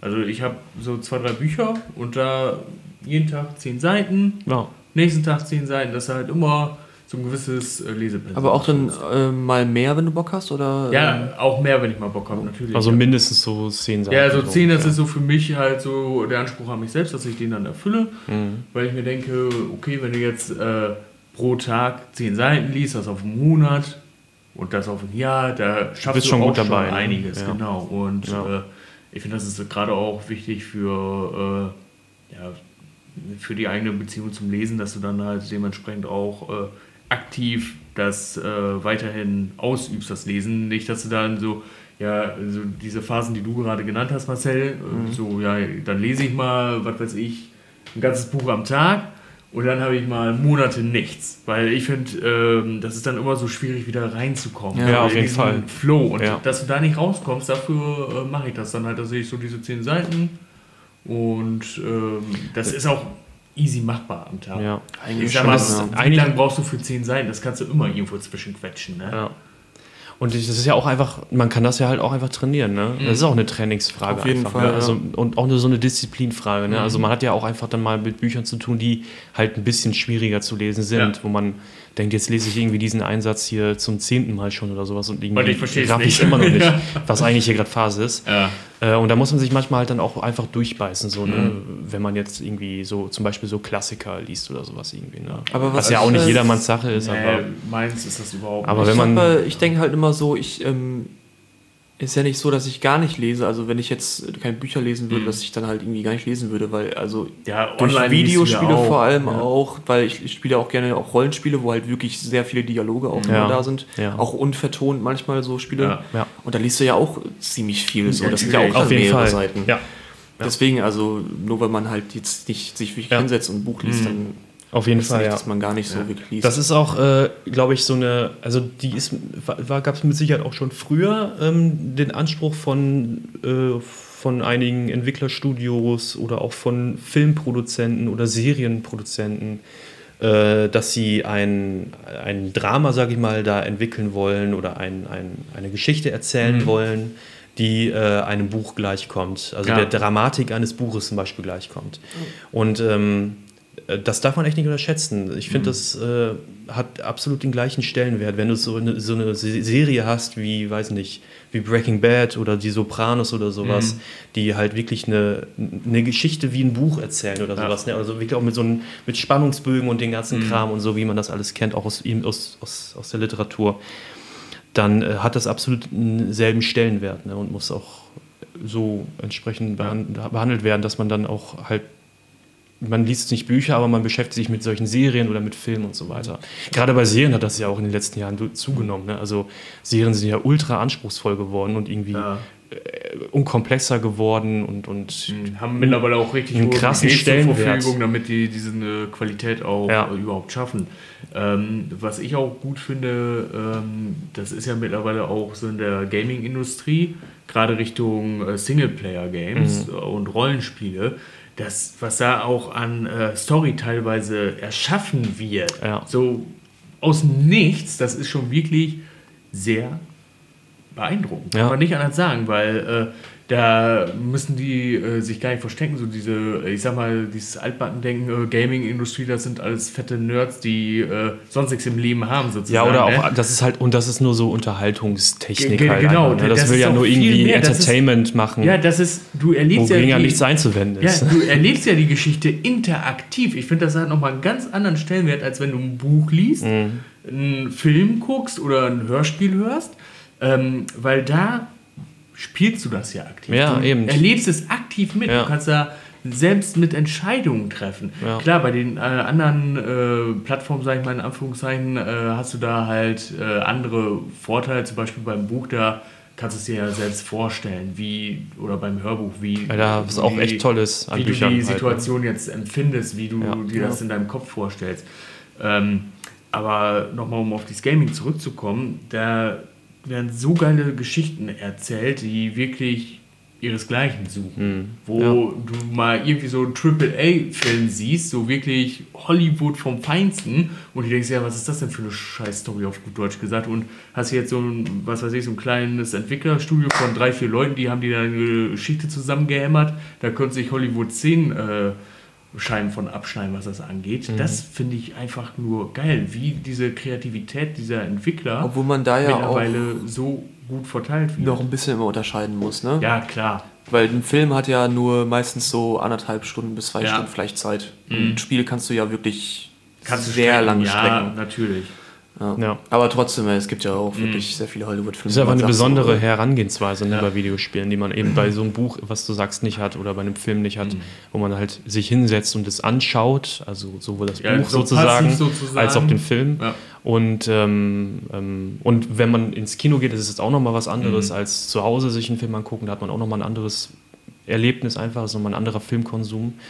Äh, Und bei einem Videospiel macht man es halt selber, äh, Ja. genau, und ist eben der, der, derjenige, der auch agiert. Mhm. Und ähm, vor allem auch, und es muss auch nicht mal irgendwie immer so eine extrem komplexe Sache sein oder sowas irgendwie, ne? Oder so eine große Welt oder sowas sein, Mhm. sondern es reicht auch manchmal einfach das sehr abgespeckte und sehr ähm, minimalistische Spiel vom Ja. Indie-Entwickler oder sowas. Ne? Da fällt mir zum Beispiel Minecraft ein. Also, das ist wirklich. Vielleicht von der Story her nicht so Ja, stark, ja, aber äh, doch, Mi- Minecraft hat ja eigentlich eine Story. Ja. Ist, ja, ja, erklär ist mal die das ein Story. Story-Mode? Ähm, Da steht, glaub ich, ich, ich habe da, steht da Story? Nee, ich hab da glaub nicht. neulich einen Artikel äh, darüber gelesen, äh, dass das eigentliche Minecraft von, ich weiß jetzt nicht, wann es rausgekommen ist, 2000. 2011, 11 glaube ich, offiziell. 12. Also wirklich das, Ge- genau, das ist schon das ursprüngliche Spiel halt. Ähm, dass dies auch wirklich einen Story-Mode in Anführungszeichen hat. Äh, wenn du ein gewisses Equipment hast, also gewisse Items hast, dann äh, triggerst du da irgendwie so ein Story-Event. Ich weiß jetzt nicht mehr genau, wie es funktioniert. Auf jeden Fall musst du dafür sehr anspruchsvolle Voraussetzungen erfüllen und dann du Progress in Story. Aber ich glaube jetzt, dass Minecraft sehr erfolgreich Ja, ist, aus anderen Gründen. Nicht Ja, jeder, Story, ne? jeder Minecraft-Experte würde jetzt sagen, ja, das ist auch komplett falsch, was Ja, er da labert. ja, Aber ich, ja. also ich, heutzutage, war- also ähm, das jetzige Minecraft Hm. hat ja auch ein Ende im, En- Ja. im Endeffekt. Wenn du diesen Ender Dragon da besiegst, diesen Drachen, Hm. Ende im Gelände. Im Endeffekt hast du das Spiel dann durchgespielt, aber die Story ist jetzt. Nicht so bahnbrechend, ja Im, klar. Im Endeffekt hast du ja wirklich keine Story so, ne? Ja. Ähm, aber ja, kann sein. Ich, also was, ich, was ist denn so das beste Story-Game, was ihr bis jetzt gespielt habt, wo Boah. ihr so wirklich so mindblow wart? Alter, okay, das ist natürlich schwierig. Also ich eine bin ein sehr großer Frage. Mass Effect-Fan. Ja? Alle drei Teile, den vierten gibt es ja nicht. Ähm, Der Andromeda, ja. Aber das war schon heftig, weil das war wirklich so ein episches Ding, wo halt wirklich über drei Teile Mhm. Wirklich äh, so eine. Story erzählt wird mit auch wiederkehrenden Charakteren und wirklich auch tiefe Charaktere und so weiter und so fort. Mhm. Das war auf jeden Fall schon sehr, sehr geil. Das Ende war vielleicht ein bisschen. Seit Story. 21 Teilen äh, geht da die Story. Es ist mit der- unglaublich, unglaublich. Immer wieder Messi. Spannungsbogen, der da aufgebaut Mit wird. und Messi. So. Ja. Nein, ähm, ich wollte dich nicht unterbrechen. Ähm, nee, Mass ich war Effect. auch eigentlich durch. Aber ist geil, Mass Effect. Äh, Ich weiß es nicht. Also, ähm, Ob es die beste Story ist, weiß ich nicht. Aber auf jeden Fall von der Inszenierung Mhm. her und Ja. so. Ich würde sagen, also, ich, also die noch bessere Story ist eigentlich Metal Gear Solid, würde ich sagen. Oder Metal Gear allgemein, weil ich Mhm. die jetzt auch vor kurzem alle so zum ersten Mal gespielt habe. Und das hat mich teilweise schon wirklich mega weggeblasen, was Mhm. da Mhm. äh, so auch, ähm, ich sag mal, ähm, philosophisch oft auch, so, Ja. Mhm. vor allem der zweite Teil äh, erzählt wird, war schon sehr überragend auf jeden Fall. Ja. Also ich habe ja, ähm, ja, es ist aber jetzt keine sehr große, äh, intensive Story Ja. äh, gewesen. Äh, nicht, so, nicht so detailliert und nicht so ausgeschmückt, weil es halt auch ein Indie-Spiel ist und zwar Inside. Mhm. Ähm, das ist der Ah, Nachfolger von ja. Limbo. Und ähm, den habe ich jetzt auch vor einiger Zeit mal wieder gespielt und das ist einfach ein unglaublich intensives äh, Spiel. Ne? Also Ja. atmosphärisch so dicht einfach. Äh, und so, ähm, so fesselnd auch einfach. Also das, das, man muss das mit Kopfhörern spielen, mhm. äh, um einfach auch das komplette, die komplette Welt irgendwie so zu erleben und mhm. die Kulisse zu erleben und die, ähm, die Geräusche auch alles irgendwie so mit einzunehmen. Das ist ähm, ein ganz bedrückendes Spiel, ein unglaublich trauriges Spiel. Also ja. vom, von vorne bis hinten unglaublich traurig und, und es, es drückt einen nieder, irgendwie, es ist so melancholisch irgendwie mhm. und so, es nimmt einen irgendwie mit äh, und man durchlebt da irgendwie so eine, so eine Odyssee irgendwie an, an, an seltsamen Situationen und wenn man es das erste Mal spielt, fragt man sich, was mache ich eigentlich hier? Wo, wo will ich eigentlich hin? Ja. Und ich glaube, das ist so ein bisschen diese Frage, die so dieses Spiel irgendwie so auch überhaupt diskutieren möchte, wo will man da irgendwie hin, wo will man überhaupt so hin und so weiter. Mhm. Und zum Schluss ist man dann da, ich will das jetzt nicht irgendwie spoilern, falls da irgendeiner das noch spielen möchte. Hast du das schon gespielt? Ich habe es noch nicht gespielt, aber ich kenne den Kern. Okay, also du weißt auch, was am Ende ja. bei rumkommt. Du weißt das es ja auch. Das ist richtig geil. Das ist unglaublich, also das, das, dieses Bild, wo man dann in diesem Tank ist mhm. und dann geht es da rein in diesen, in diesen, in diesen, in diesen, ja, in diesen Fleischklumpen und allein dieses Bild, äh, wie dieser Junge, jetzt wird es auch wieder ein bisschen sehr philosophisch, mhm. aber es ist nun mal so das Bild, finde ich, was da drin steckt, wie halt diese, diese Empfängnis einfach stattfindet. Ne? Also ja. du hast halt diesen großen Klumpen, der wie so eine Eizelle irgendwie wirkt in, dieser, in diesem Wassertank und der Junge, der als Samenzelle sozusagen da reingeht und dann so, das sieht aus wie so ein, der, der, der, der, der Befruchtungsmoment, ja. ja. Und da steckt so viel irgendwie, so Symbolik irgendwie auch drin. Und dann dieses Rausbrechen von diesen Monstrosität, aber erst als dann dieser Junge da drin ist und so, also was, was hat der jetzt ausgelöst mhm. und so kann man fragen. Und äh, warum wollte er überhaupt dahin und so? Also so viele Fragen einfach, die man sich da stellt. Und das ist weniger wegen der Story, ähm, oder naja, eigentlich natürlich schon wegen der Story, aber ähm, so, so ein weirdes und irgendwie interessantes Spiel, das äh, mhm hat mich irgendwie jetzt sehr beschäftigt. Und das ist auch gar nicht mal so lang, ne? Also ja. nee, ich glaube so nö. vielleicht fünf Stunden. Nö, so. das kann okay. man so einen Abend so irgendwie durchspielen, ja, ja doch, ja, relativ entspannt, ja. Gibt auch, glaube ich, noch ein alternatives Ende, wenn man irgendwie da so ein paar Sammelobjekte äh, alle zusammengesammelt hat, aber da weiß ich jetzt gerade gar nicht genau, wie das, wie das abgeht, was da, was da dann abgeht, ja. Ansonsten, was mir bei Story so eigentlich als erstes eingefallen ist, war GTA. Ja. Also ähm, vor allem GTA 4 ist mir da irgendwie ja, ja. Eingefallen. Das finde ich auch. Äh, ähm, das vor, auch vor so allem eine, von der Inszenierung Von der her Inszenierung so, ne? her, von der Dramatik her, ja. auch so die Thematik. Da ist halt jemand, der hat so schlimme Kriegserlebnisse ja. äh, irgendwie äh, erlebt und kommt dann in so ein Land of Opportunities, ne, in die USA und ähm, ja, muss dann irgendwie so ein bisschen auch mit seiner Vergangenheit so ähm, aufräumen und irgendwie da so zurechtkommen. So ein traumatisierter Soldat eigentlich, der in, in Anführungsstrichen in seine Heimat zurückkommt. Er ist ja nicht wirklich in seiner Heimat, aber will da irgendwie heimisch werden. Das ist auch eine sehr interessante Thematik, die da so behandelt wird mhm. und auch sehr ja. gut verpackt. Auch in einer sehr düsteren, Atmosphäre. vergleichsweise sehr düsteren äh, GTA. Ja, ja, genau. Ich habe jetzt die ganze Zeit überlegt, welches Spiel ich jetzt erwähne und äh, Minecraft. Ja, nein. Ich äh, habe mich jetzt dazu durchgedrungen, Fahrenheit zu erwähnen. Oh. Das, Was ist das denn nochmal? Das Spiel äh, habe ich, ich weiß gar nicht, das gab es damals für PlayStation 2. Ich weiß jetzt nicht, wie, viel, äh, wie viele Jahre es her ist, dass ich das gespielt habe, aber äh, das hat mich jetzt irgendwie so gecatcht bei äh, meiner Frage, weil von der Story her, ich finde das so geil inszeniert. So du, kannst du noch mal erzählen? Ich, ich weiß, ich kenne den Namen. Ja, ähm. also äh, du bist der Charakter äh, Lukas, heißt du. Mhm. Ähm, du äh, bist erst im Prolog, sag ich mal, bist in einem Restaurant, so ein typisches American Diner. Es ist Winter, zugeschneit, da sind ein paar Leute da, dann äh, gehst du auf Toilette. Mhm. Und äh, dann verlierst du auf einmal die Kontrolle über dich selbst. Du nimmst sozusagen eine Beobachterperspektive ein und siehst, wie du jemanden ermordest. Und ähm, ja, der Kern dieses Spiels ist eigentlich, du versuchst aufzuklären, was es mit diesem Mord jetzt hinter äh, sich hat und ähm, wieso du diese Person ermordet hast, wieso du dich nicht kontrollieren konntest. Und da spielen zum Beispiel äh, dann auch später die Stressfaktoren mit ein. Mhm. Wenn dein Charakter zu viel Stress hat, dann fällt er in eine Depression und kann gar nichts mehr machen. Dann ist das Game Over. Du musst halt ähm, versuchen, möglichst gut durch äh, die Story durchzukommen, damit du dann auch ein gutes Ende erspielst. Es gibt drei verschiedene Enden. Äh, ich habe alle drei mal gespielt, weil es mich interessiert hat, wie es ausgeht. Und ähm, so rein auch vom ganzen Kontext, worum es da geht, was so die, ähm, ja, die Kernaussagen dieses Spiels sind, ist das mega interessant inszeniert und auch äh, vom Storytelling generell her. Das ist einfach, ich finde, da spielt alles so mit ein, wie es einspielen muss. Da greift ein Zahn in den anderen ein. Und ähm, das war wirklich eines der ersten Spiele, was mich wirklich äh, beeindruckt hat, was das angeht, so Richtung Storytelling, weil ähm, gerade so solche Sachen wie, okay, du musst aufpassen, dass du nicht zu viel Stress abkriegst, weil sonst Game Over. Ja. Und Wie das echte Leben eigentlich. Ja, nein, also ähm, was dann halt auch noch interessant war, du äh, bist halt in dem Diner, hast diesen Mord begangen und dann hast du wieder die Kontrolle. Was machst du dann in so einer Situation? Dann beseitigst du erstmal deine Spuren. Hört sich jetzt doof an, aber ist so. Dann ziehst du die Leiche in eine Toilettenkabine, da steht ein Wischmopp, machst die Blutspuren weg, packst alles zur Seite und äh, das reduziert dann natürlich schon deinen Stress.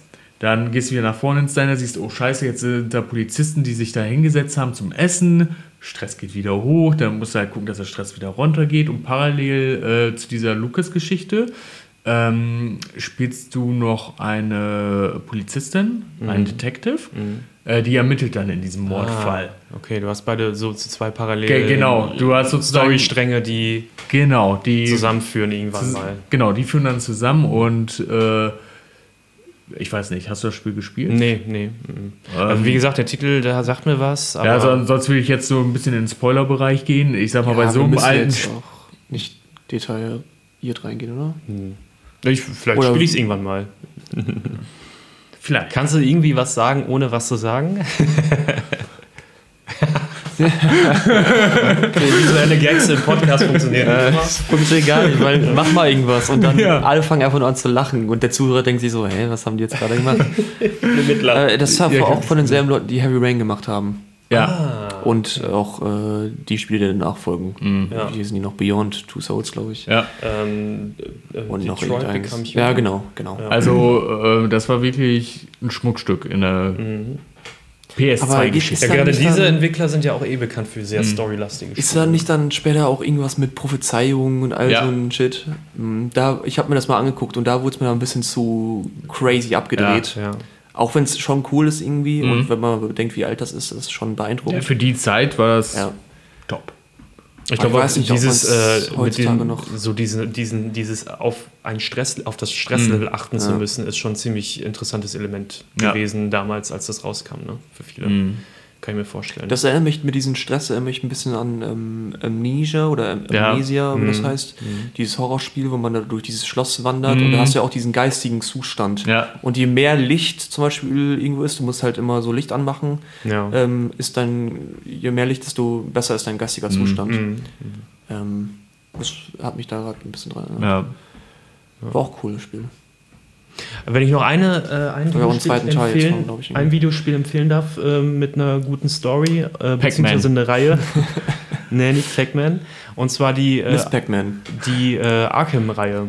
Oh ja. Ähm, die ganze Arkham-Reihe mit Arkham Asylum, Arkham City, ähm, Arkham Knight und äh, heißt der Origin, der vierte? Hm, Äh, der, der, Orde- der dritte und ja. dann kommt der vierte Arkham Knight. Ähm, diese Vorgeschichte sozusagen, ja, ne? Und ähm, die, also wer Comics mag, wer Superhelden mag, wer Batman überhaupt mag und auch wirklich eine komplett durch, ähm, von vornherein komplett gut du, zu, durchgeschriebene äh, Story mit Batman sozusagen haben möchte, der kann das echt, ähm, den kann ich das nur empfehlen. Das äh, hat mich echt super unterhalten. Gerade der, ich fand den, den Arkham Knight, den fand ich am, mit am besten eigentlich. Der war sehr gut. Ja, mir ist gerade auch so storytechnisch eins eingefallen, wo ich Arkham höre. Ähm, und zwar äh, Shadow of War, Mittelerde. Ja. Der, so, ähm, Der Herr der Ringe. Ähm, ja, genau, Herr der Ringe, Shadow Dingens, of ja. Mordor, Shadow of War. ja. Da finde ich, ähm, Shadow of War ist der zweite Teil, den finde ich besser. Und ähm, rein vom Storytelling her ist er auch schon sehr äh, hochwertig, was das angeht. Weil du schreibst ja sozusagen deine eigene Geschichte mit Erzfeinden und Verbündeten über dieses Nemesis-System. Und ähm, dieses System sieht wie folgt aus: Du kämpfst gegen einen Ork und du hast dann halt die Möglichkeit, ihn zu töten, wenn du ihn äh, zum gewissen Prozentsatz halt äh, bekämpft hast, ihn zu beschämen oder ihn zu versklaven. Diese Versklavung funktioniert über eine Mechanik, die halt äh, ja, äh, den hellen Herrscher beinhaltet, im Englischen The Bright Lord, weil der wohnt in deinem Körper, eigentlich bist du tot, du bist ein Grabwandler. Äh, Du hast sozusagen zwei Seelen in einem Körper, einmal die menschliche Seite und dann diesen Elfengeist. Und Celebrimbor. genau, Celebrimbor, der Elfengeist, der kann dann halt die Orks beherrschen. Und äh, der Waldläufer, die menschliche Seite, der äh, trauert halt sozusagen seiner Menschlichkeit noch nach und möchte halt auch. Äh, Ich überlege gerade, wie der heißt. Irgendwas mit T, glaube ich, ne? Ich bin gerade auch am Talion. Überlegen, Thomas. jetzt ist es gekommen. Nein, Torben. Es ist, es ist Talion. Talion, ja. Genau. Ja, Im ersten Teil verliert er halt seine Familie und wird Ja. auch selbst umgebracht. ja genau. Und äh, Spoiler. Das ist direkt am Anfang. Direkt das, das ist das nicht mal das Tutorial. Okay, doch das Tutorial. Und am Ende des Tutorials stirbt er. Und äh, dann wird der äh, sterbende Talion von Celebrimbor sozusagen gerettet. Genau. Von diesem weißen, hellen Herrscher. Dann gehen die so eine Art Symbiose ein. genau. Da gibt es doch auch irgendwas mit den. Hat man nicht auch den Ring irgendwie, den einen auch? Äh, der, der schmiedet sich einen eigenen Machtring. Genau. Irgendwie sowas war da. Und damit kann er dann halt die Orks beherrschen. Und der will doch eigentlich. er ähm, möchte Sauron vernichten. Genau, er möchte Sauron vernichten. Genau. Und ich, also ich habe das auch mal gespielt, angespielt, muss man echt sagen, Ja. mehr nicht. Ich, ich weiß nicht, ob ich mich einfach blöd angestellt habe, aber es Hast ist schon echt anspruchsvoll, muss Ja. man sagen. Also diese Kampfmechaniken und Techniken und so weiter, das ist schon echt anspruchsvoll. Vor allem, wenn du dann halt scheiterst, werden die ja auch stärker. Mhm. Ja, die werden stärker. die Gegner, ne? Also Wie, die, die lernen verkackst, dazu. Du Ja. verkackst und Mhm. dann wird es noch schwerer, oder Ja, was? wenn du vor. Also, Das ist für ein dummes System eigentlich, oder? das, Naja, die das lernen also jetzt dazu so, halt. wenn man es Die werden so halt hört. mutiger Ja. und, und Die denken, passen geil, sich auch deinem. Kampfstil an. Wenn du jetzt Ja. zum Beispiel immer über die rüberspringst, um von hinten äh, zu, zu schlagen, dann machen die Sprungparade. Dann Ja, das ist nicht mehr das ist geil. anspringen. Oder äh, die haben auch generell ähm, Resistenten, Resistenzen und äh, Schwächen. Ja. Wenn du dann irgendwie so eine Schwäche findest, zum Beispiel ist er empfindlich gegenüber Feuer, dann versuchst du den natürlich irgendwo, wo Feuer ist, zu fighten, dass du den jetzt Feuer reinschubsen kannst oder Ja. eine Explosion. Ja. Und ähm, die Mechanik ist eigentlich so geil beim Nemesis-System, finde ich, weil äh, du baust dir dann sozusagen eine eigene Geschichte mit einem Ork auf. So, was weiß ich, jetzt hast du hier Günther den Ork, der besiegt Günni. dich und dann hast du sozusagen eine Blutsfehde mit dem irgendwann, weil es immer so geht. Ja, genau, Erzfeind und sowas. Genau, ne? Mhm. er besiegt dich, du besiegst ihn. Die können dann auch den Tod überlisten, wenn du die getötet hast. Dann kommen die unter Umständen wieder, haben einen Arm verloren oder wenn, Mhm. Genau. du, die, wenn du die enthauptet hast, dann ist der Kopf auf einmal angenäht oder Ja. mit so Flacheisen drauf Und dann haben getackert. sie statt irgendwie ein Gliedmaß, haben sie dann, dann so eine Waffe oder so Genau. einen Haken oder irgendwie so ein Kram. Ne? Also Ey, ey, die Mechanik, die finde ich richtig geil. super komplex. Und ich finde es auch noch aus, ich finde die Reihe, muss ich sagen, auch aus einer anderen Perspektive noch interessant, um wieder auf die Story zurückzukommen.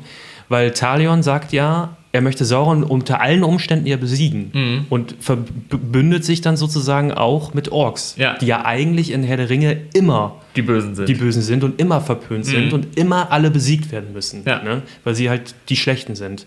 Aber er sagt halt natürlich, weil er die auch zwingt und so, aber weil er halt äh, auch sie als Ressource sozusagen nimmt und sagt, wir äh, ähm, besiegen jetzt Sauron unter allen Umständen halt Ja. und ich mache das dann halt auch eben mit Orks und mit irgendwelchen Abschaum eigentlich für andere eigentlich Abschaum und so weiter.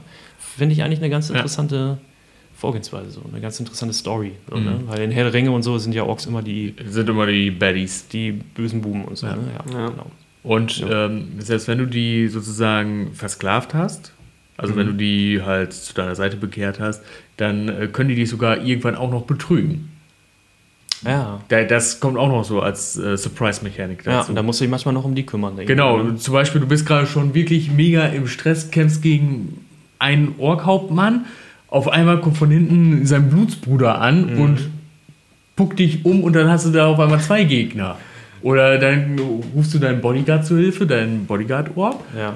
und der kommt dann an Und dann sagt er so, ah nee, du bist mir zu schwach, du schaffst es nicht, die beiden zu besiegen. Ich gehe auf deren Seite. Ja, ich gehe auf deren Seite, die sind stark. Hast die, du plötzlich drei Gegner oder so. Ja. Ja. ja, das ist schon echt komplex, ne? Und da muss man mit allen, äh, mit allen Eventualitäten echt rechnen. Ne? Ja. ja. Ja, So wie eine Eventualität, was vielleicht eine nächste Frage angeht, aber das wird uns Marcel jetzt verraten. Willst du noch eine Frage machen? Weiß ich nicht. Wir haben das schon- ist eine Eventualität. bei wie vielen Minuten sind wir jetzt? Ja, anderthalb ungefähr. Ja, dann, Anderthalb Minuten. dann hätte ich gesagt, die Eventualität ist hiermit gestrichen. Ja. Ich, Ich- würde auch sagen, wir verschieben die nächste Frage auf die nächste Folge. Wir haben auch einen großen, großen Packen heute gesprochen, also mit, äh, Mit Text. Wie viele hatten wir? Drei Fragen, glaube ich. Vier. Vier sogar. Aber wir wollen ja auch noch ein paar Folgen, äh, wie sagt man, ähm, Aushalten. ja. Ja, ich denke, ich, ich habe mich auch jetzt gerade, ich habe mich jetzt auch so ein bisschen leer geredet für heute, Mhm. glaube ich. Ich glaube, das haben wir alle. Das war ein kleiner Ausflug in den Gaming-Podcast, der noch folgen wird. Nein, ich fand, das war ganz cool, auch mal Ja. darüber zu Ja, reden, weil nee. da steckt ja auch ähm, viel drin. Wir haben ja angefangen, über Story allgemein zu Ja. reden, Literatur und so weiter. Und man sieht, es gibt halt auch einfach Videospiele, anspruchsvolle Videospiele. Äh, die sind halt, also Videosp nochmal vielleicht abschließend, Videospiele sind nicht mehr einfach nur irgendwelche Games zum Zocken und so, Mhm. sondern die erzählen halt auch etwas und äh, haben Künstlerisch wertvoll. künstlerischen Anspruch auf jeden Fall, einen cineastischen, filmischen Anspruch und sind Teil unserer Kultur einfach. Wenn, Definitiv. wenn Rambo 3 ein äh, Zertifikat künstlerisch wertvoll bekommt, Ja, dann können das auch Videospiele. auf jeden Fall, ja. Das war das Abschlusswort für heute. Genau. Nichts gegen Rambo 3, ja, obwohl der ist auch nicht so gut, aber ähm, ja, ich würde sagen, für heute war es das und wir sehen uns äh, in der nächsten Folge. Viel, vielen Dank, Sven. Wir hören uns die Gerne, nächste gerne. Wir Folge. hören uns natürlich. Vielen Dank, Nils. Gerne. Und Vielen Dank, Marcel. Dank, danke. Danke für den Kaffee, Bitte. Marcel. Bitte. Ich finde, das ist ein schöner Abschluss, den wir jetzt hier so gerade machen. Ne? Ich Und- fühle mich gerade richtig, Ja. ist Und wholesome du hast jetzt irgendwie. diesen Abschluss schön Versaut. versaut. Wieder. Schüsseldorf. Vielen Dank auch an die Zuschauer. Ciao. Wahrheit oder Fantasie? Wo ziehen Sie da die Grenze? Thank you.